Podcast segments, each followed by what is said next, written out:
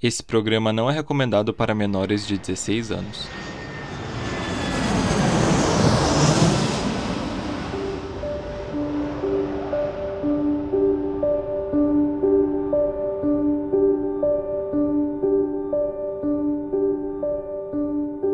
Brasil, setembro de 1988. Um voo da VASP com destino ao Rio de Janeiro é sequestrado e o responsável é um homem simples, de 28 anos, descontente com a situação econômica do país. E seu objetivo? Matar o presidente da época, jogando o avião contra o Palácio do Planalto. Esse é o podcast Clube dos Detetives. Eu sou Rodolfo. E eu sou a Patrícia. E hoje nós vamos falar sobre o sequestro do voo 375 Agora fiquem com os nossos recados e a gente já volta.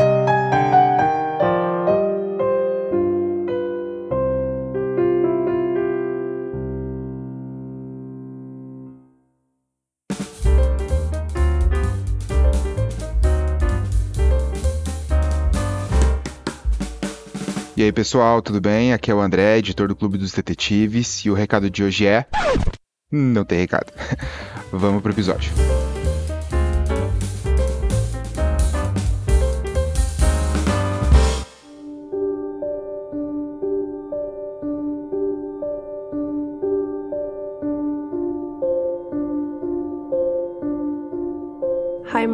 Nonato Alves da Conceição nasceu em Vitorino Freire, no Maranhão. A sua família tinha vindo do interior do Pará e são descritos como pessoas muito simples, mas que levavam uma vida reservada, não bebiam, fumavam ou tinham qualquer outro vício. Já adulto, o Raimundo trabalhava como tratorista em várias empresas de construção, entre elas a empreiteira Mendes Júnior, uma das maiores do país na época. A título de curiosidade, a Mendes Júnior realizou diversas obras importantes no Brasil, como a usina hidrelétrica de Furnas, a Transamazônica e a Ponte Rio-Niterói. A empreiteira, inclusive, fez obras em outros países. Em 1978, ela foi responsável pela construção da ferrovia Algain, eu acho que se pronuncia assim, no Iraque, Naquela época, 10 mil trabalhadores brasileiros ficaram alojados no país, entre eles o Raimundo. O reinado da Mendes Júnior só ruiu em 2014, quando o vice-presidente, o Sérgio Cunha Mendes, e outros executivos da empresa foram presos na Operação Lava Jato. Segundo a Polícia Federal, a empresa era uma das construtoras envolvidas no esquema de corrupção da Petrobras, além de pagar propina para parlamentares para ganhar aí licitações né, para construção. Em 1988, quando o Raimundo tinha 28 anos, ele foi demitido de uma obra e começou a passar por sérias dificuldades financeiras. Aliás, não era só ele nessa situação. Né? Na década de 80, o Brasil passou pela sua pior fase econômica, com a inflação aumentando em média ali 17,7% ao mês. O presidente da época era o José Sarney e ele tentou implementar o Plano Cruzado, criado pelo então ministro da Fazenda, o Dilson Funaro, com o objetivo ali de conter esse processo de inflação. Dentre as medidas desse plano estariam ali a transformação da moeda cruzeiro da época para cruzado, o congelamento dos preços do varejo pelo prazo de um ano e ainda o adiantamento de 33% do salário mínimo. A ideia era elevar a taxa de juros e desaquecer o consumo, né, incentivando assim que o brasileiro, na verdade, guardasse o dinheiro para que a inflação baixasse. Só que a ideia não deu certo como teve esse congelamento né, dos preços, quem produzia né, não podia reajustar o preço de venda. Isso acabou inviabilizando a produção de muitos bens de consumo, coisas assim que acabaram até mesmo sumindo das prateleiras dos supermercados, por exemplo. E quando esses bens apareciam, né, digamos assim, o óleo de soja caiu muito, né? Aí quando surgia óleo de soja no mercado, quem tinha condição comprava assim o máximo que podia, igual aquelas ofertas que tem no, no mercado, né? E isso aumentava ainda mais o consumo, né, que deveria diminuir. Além disso, nessa época o desemprego também era muito alto, né, variava entre 9 e 11%. Para efeito de comparação, em outubro de 2023, a inflação cresceu apenas 0,24%, lembrando naquela época crescia 17,7% ao mês, enquanto a taxa de desemprego é de 7,7%. O Raimundo ele não conseguia mais emprego e ele viu ali parentes próximos, né, passando por sérias dificuldades financeiras. Desempregado, sem nada para perder, ele decidiu cortar o mal pela raiz e planejou algo para acabar com todos os problemas do país de uma única vez. Ele decidiu sequestrar um avião e jogar no Palácio do Planalto, matando quem ele considerava culpado por toda essa desgraça, o presidente José Sarney. Nos dias anteriores ao sequestro, o Raimundo decidiu fazer várias viagens de avião para que ele conhecesse os aeroportos e decidisse qual era o menos seguro. No dia 29 de setembro de 1988, ele foi até o aeroporto de Confins, em Belo Horizonte, e embarcou no voo 375 da extinta empresa VASP, armado com um revólver calibre 32 e mais 90 balas na sua bagagem de mão. O voo saiu ali de Porto Velho com destino ao Rio de Janeiro e já tinha feito escalas em Cuiabá, Brasília e Goiânia. E ele estava com 98 passageiros, além de 7 tripulantes. O piloto Fernando Murilo de Lima e Silva, o copiloto Salvador Evangelista, o chefe de cabine José Pinho. E os comissários Ângela, Valente e Ronaldo além de um outro copiloto ali chamado Gilberto, que estava apenas pegando uma carona naquele dia. Após 20 minutos no ar, o Raimundo se levantou e andou até a cabine do piloto. Um dos comissários, o Ronaldo, achou que o passageiro ali estava confuso, né? Ele achou que ele estava querendo ir no banheiro e acabou indo até lá à frente. É, ele disse ali que ali não era né, a porta do banheiro, mas o que aconteceu? O homem sacou um revólver e atirou duas vezes. Um dos tiros acertou a orelha do Ronaldo e o outro acertou a perna do Gilberto, né, aquele que estava ali pegando carona. E aí, temendo ali a queda do avião, o comandante né, mandou o copiloto abrir a porta. E aí o Raimundo entrou, né? Eles tentaram ali manter a calma, né? Mas já sacaram que se tratava do sequestro do avião. E aí, o que aconteceu? O comandante ele inseriu um código, código 7500, que informa ato de interferência ilícita, né? Ou seja, um sequestro, né? Quando alguém interfere ali é, de forma ilícita, né? No voo. Esse código ele foi recebido pelo Centro Integrado de Defesa Aérea e Controle de Tráfego Aéreo, o SINDACTA, que pediu a confirmação da situação. E quando esse aviso chegou no painel de controle, o copiloto, o Salvador, ele tentou responder, mas o Raimundo foi lá e acabou atirando nele, né? Atirou na nuca dele e ele morreu ali no local. Mesmo tendo visto o colega e o amigo pessoal morrer ali na sua frente, o Fernando manteve a calma e decidiu virar o avião em direção a Brasília. Ele notou que o Raimundo tinha pouquíssimo conhecimento de aviação e tentou aproveitar disso ali para enganar ele. Ele fingiu que conversava com a torre, tentou simular ali que o tempo em Brasília estava muito ruim para pousar, mas o Raimundo disse que o objetivo não era pousar, mas sim se chocar com o Palácio do Planalto. E só nessa hora o Murilo entendeu que todos ali iriam morrer se ele não fizesse alguma coisa. Enquanto isso, em Brasília, o presidente Sarney estava em uma reunião, como de costume, e nem mesmo sabia o que estava acontecendo, e nenhum prédio do governo foi sequer evacuado. Em contrapartida, a Polícia Federal e outras forças de segurança já estavam se preparando para uma possível intervenção. Inclusive, havia um caça da Força Aérea Brasileira que estava acompanhando o voo com ordens para derrubar o avião caso fosse preciso. Nesse momento, o Fernando viu que a aeronave estava com pouco combustível. Ele alertou o Raimundo da situação e o Raimundo ordenou que ele mudasse a rota para São Paulo. O Fernando disse que não ia ter como chegar até São Paulo, né? E ele acabou sugerindo ali que eles pousassem, na verdade, em Goiânia. E aí, quando o Raimundo estava meio distraído ali na cabine, o piloto executou um tonel ou barrel roll, que é uma manobra onde o avião ele gira assim é, 360 graus dentro do próprio eixo, né? É, então o avião dá meio que um rodopio, assim. E ele achou que o Raimundo iria se desequilibrar e tal, mas ele conseguiu se segurar e ele não caiu. E aí o Fernando percebeu ali aquilo e ele tentou fazer, na verdade, uma manobra ainda mais arriscada. Ele fez um parafuso com uma queda de 9 mil metros, né? O parafuso é quando o avião desce com tudo, assim, né? Rodando. E aquilo causou um pânico ali, né? Entre todo mundo que tava, não só, né? Entre a tripulação, mas entre os passageiros. E o Raimundo acabou ficando desacordado e ele caiu para fora da cabine. Nesse momento, o piloto conseguiu fechar a porta e eles pousaram ali em Goiânia, né? O Raimundo levantou, né? Ele tentou ali falar mais pesado com a galera, né? Para que ninguém saísse e tal. É, ele era o sequestrador, ele tava no comando ali da situação, né? É, e aí, quando né, o avião pousou em Goiânia, realmente ele estava com pouco combustível e um dos motores já estava até falhando. Então eles realmente precisavam pousar, né, a qualquer momento. E ali no solo, né, o sequestrador, como eu falei, recobrou a consciência e voltou a ameaçar todo mundo.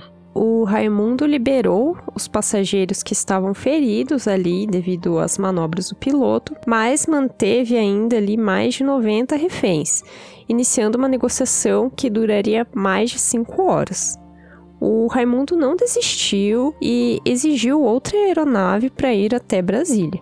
A Polícia Federal ali concordou, colocou outro avião na pista, mas claro, era apenas uma isca para ali capturar o Raimundo e ele caiu. Por volta das 6 horas da tarde, ele saiu do avião e levou o piloto e dois comissários como escudo. Ele foi com esses reféns até o outro avião, mas chegando lá, ele foi surpreendido por um agente da Polícia Federal e os dois começaram a trocar tiros. Os agentes de elite da Polícia Federal conseguiram atirar e acertaram o Raimundo duas vezes, enquanto uma terceira bala acabou atingindo a perna do piloto. O sequestrador acabou sendo encaminhado a um hospital, onde ele passou por uma cirurgia de emergência e foi anunciado que ele não corria risco de vida. Entretanto, alguns dias depois, algumas fontes dizem dois dias, outras dizem cinco dias, o Raimundo morreu no hospital. Segundo o laudo, ele faleceu devido a um quadro agravado de uma anemia falciforme, que é uma doença hereditária rara, e eu não consegui encontrar informação se ele sabia ou não que tinha essa doença, né? Porque é uma doença que você descobre ainda na infância, mas enfim. E essa morte repentina dele gerou muita especulação, né, de que ele tinha sido envenenado, que ele tinha sido morto pela Polícia Federal, né, e entre várias outras coisas. Esse caso foi considerado um marco para a aviação brasileira e o início de uma melhoria de segurança nos aeroportos, que só foi consolidada após os ataques do 11 de setembro. Hoje, os aeroportos contam com revistas, máquinas de raio-x e detectores de metais, as portas das cabines são blindadas e a tripulação é treinada para interferências desse porte. A atuação da Polícia Federal foi bastante criticada na época, uma vez que o Palácio do Planalto e os prédios adjacentes ele não foram evacuados e não havia nenhum tipo de protocolo para negociar em um caso como esse. Algo parecido aconteceu com o FBI no caso do D.B. Cooper, o único sequestro de avião comercial nos Estados Unidos que até hoje segue sem solução. O Fernando, né, o piloto, ele demorou mais de um mês para voltar a pilotar, porque ele estava um tanto traumatizado, né? E aí, pelo seu ato de bravura, ele foi condecorado com a Ordem do Mérito Aeronáutico na época do acidente. Mas, em contrapartida, ele nunca recebeu um agradecimento do presidente José Sarney. Ele ficou mais um tempo ali trabalhando na VASP, mas ele foi demitido quando a empresa ela foi privatizada em 93. Em 2001, o Fernando recebeu o troféu do Sindicato Nacional dos Aeronautas pela sua contribuição em evitar uma tragédia né, maior naquele dia. Infelizmente, ele faleceu no dia 26 de agosto de 2020, aos 76 anos. Quanto ao Salvador Evangelista, né, o copiloto que faleceu, os familiares deles disseram aí em entrevistas, né, que eles entraram com uma ação indenizatória contra a Infraero, que é a empresa estatal responsável Quer dizer, é, era, né? Porque hoje ela também já foi privatizada. Mas na época ela era empresa responsável pela administração dos aeroportos brasileiros. Essa ação ela se arrastou por anos, né? E só em 2011 que a Infraero foi condenada a pagar uma indenização de 250 mil para a filha do copiloto, a Wendy Evangelista. Segundo os autos do processo, a justiça considerou que a entrada de um passageiro com um revólver, né, foi causada aí pela falha de segurança, né, e falta de normas na época.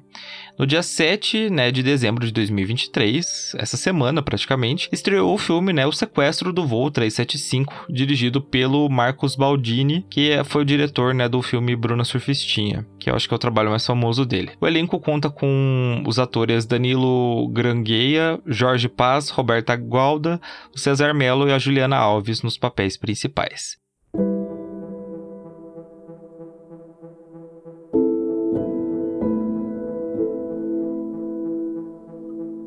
Gente, esse caso eu tive a ideia de fazer porque eu fui assistir o filme né, do Scorsese e eu vi o trailer. E eu achei o trailer muito legal, assim.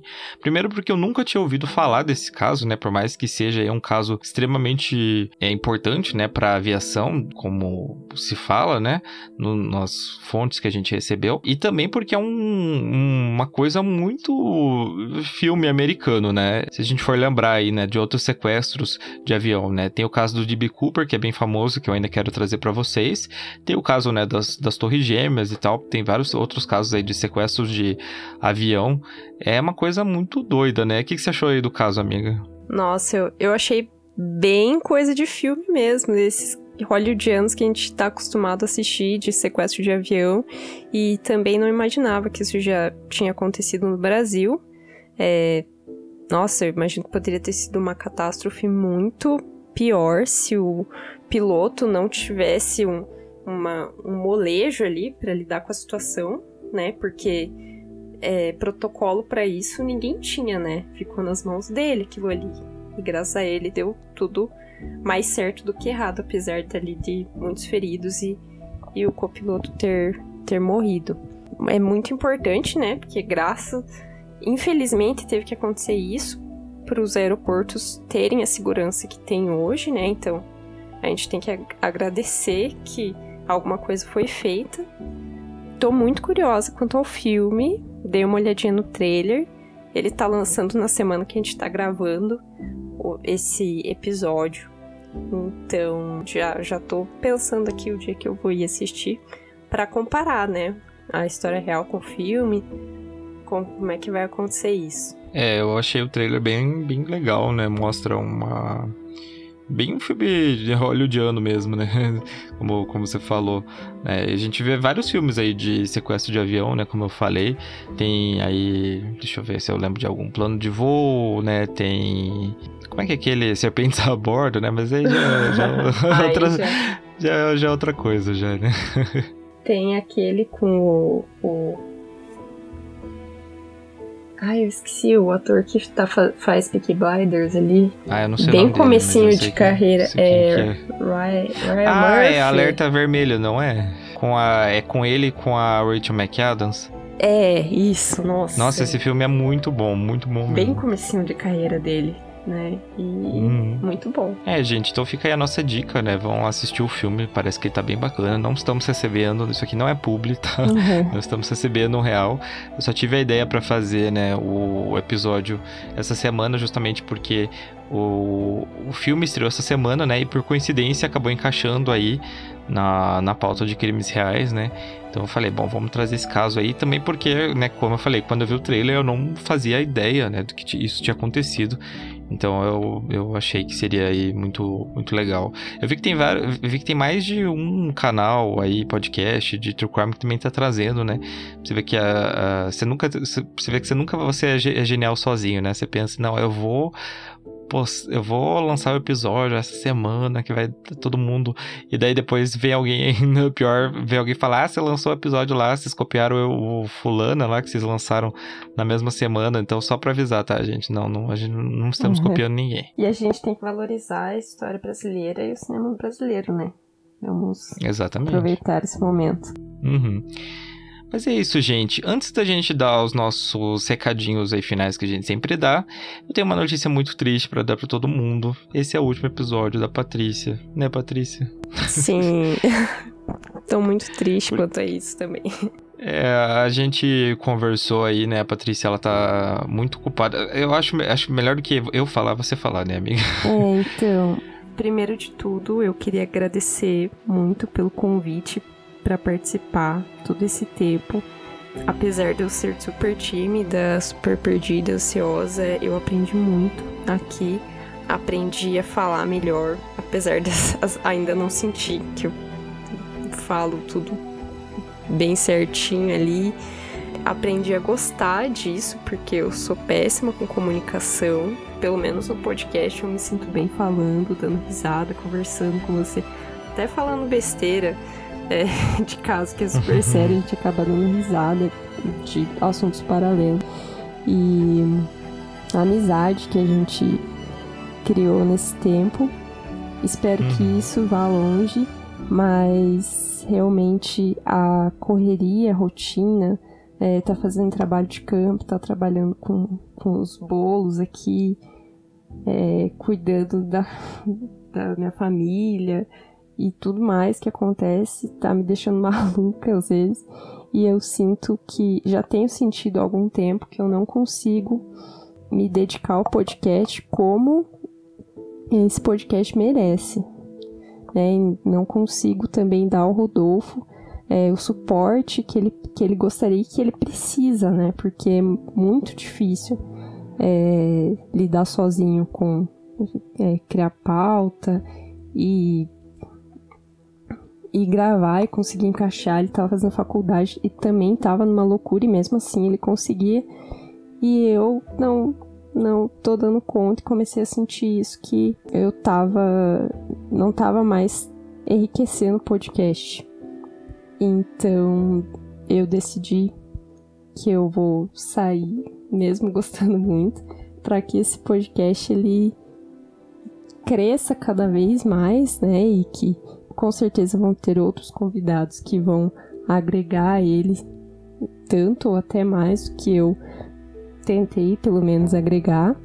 E, e é isso. Eu espero que em alguns momentos eu talvez dê um, dê um retorninho aí no, numa é, uma presença especial, quem sabe, em algum momento. Mas por hora vou dar esse tempinho e espero que o Rodolfo aí dê conta e, e cresça bastante com o podcast.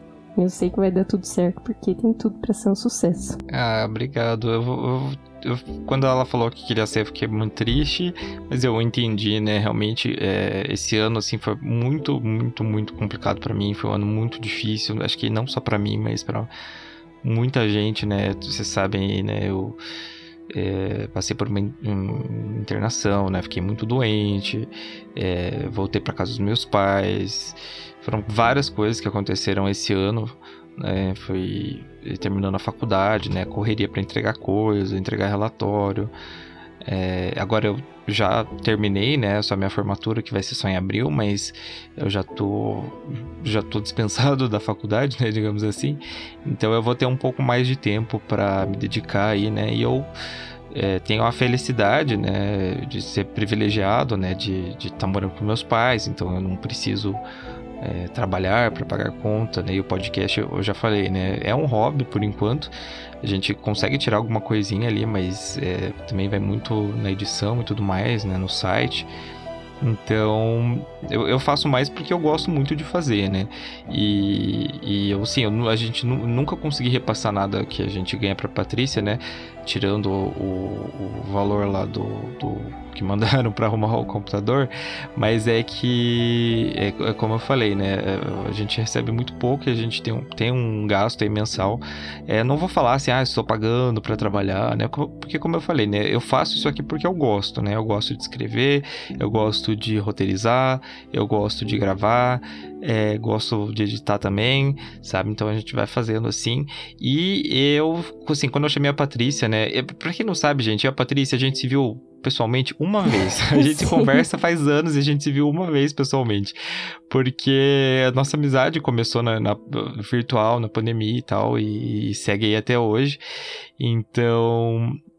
E, e como assim eu já, já sabia que ela gostava do assunto, né? Eu falei não, que não tinha por que não convidar, né? Porque eu tava querendo alguém é, que fosse um co-host, né? Só que eu entendo, né? Quando, quando ela fala que ela realmente não, não tem tempo, né? Infelizmente, para ah, se dedicar do jeito que ela gostaria, né? Então a gente aceita aí essa essa demissão voluntária que ela, dela, né? Mas claro, amiga, que a porta, as portas aqui do Clube dos Detetives sempre vão estar abertas para você, né? Se você é, quiser ir voltar um dia ou participações especiais, é, não só eu, né? Tenho certeza que todo mundo aí, os nossos ouvintes, vão estar aí de braços abertos para te receber, tá? Tá bom. Ah, eu espero que essa loucura, assim, de emprego eu ganhe um pouco de estabilidade, né? E quem sabe dê para apreciar mais os hobbies também.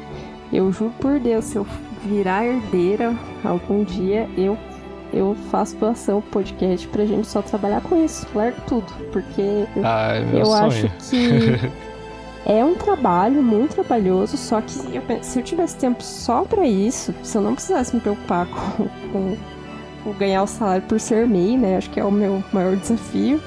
Eu ia fazer com muito gosto, eu ia ser muito mais é, produtiva e ia fazer isso por diversão, né? Porque quando a gente para, termina as pautas, tudo, e senta para gravar e conversar, é tão relaxante, é tão legal você ver que você construiu tudo aquilo ali, escreveu, né? Pesquisou. É, é, é muito gostoso, assim, faz bem pro coração, faz bem pra cabeça. E tenho vontade de voltar mas não vamos fazer promessas, né? Porque eu não, não sei como é que vai ser a vida. Mas vou, estar tá disponível para uns convitinhos especiais, com certeza. Vou estar tá dando um jeitinho de vez em quando, pra dar um É isso aí. Mas é isso, gente. É, então aí sigam a gente nas redes sociais, né? Todas as nossas redes sociais são podcast CDD. É, se você tá né, tá podendo, né, apoiar a gente. Nós temos a nossa plataforma na Aurelo fixa, né, que você tem várias vantagens, na entre lá e saiba tudo. E também se você quiser fazer uma doação a qualquer momento, é, você pode estar doando pela chave podcastcdd@gmail.com. E a nossa reunião fica por aqui e nos vemos na semana que vem. Diga um tchau para Patrícia. Tchau. Tchau, gente. um abração para vocês.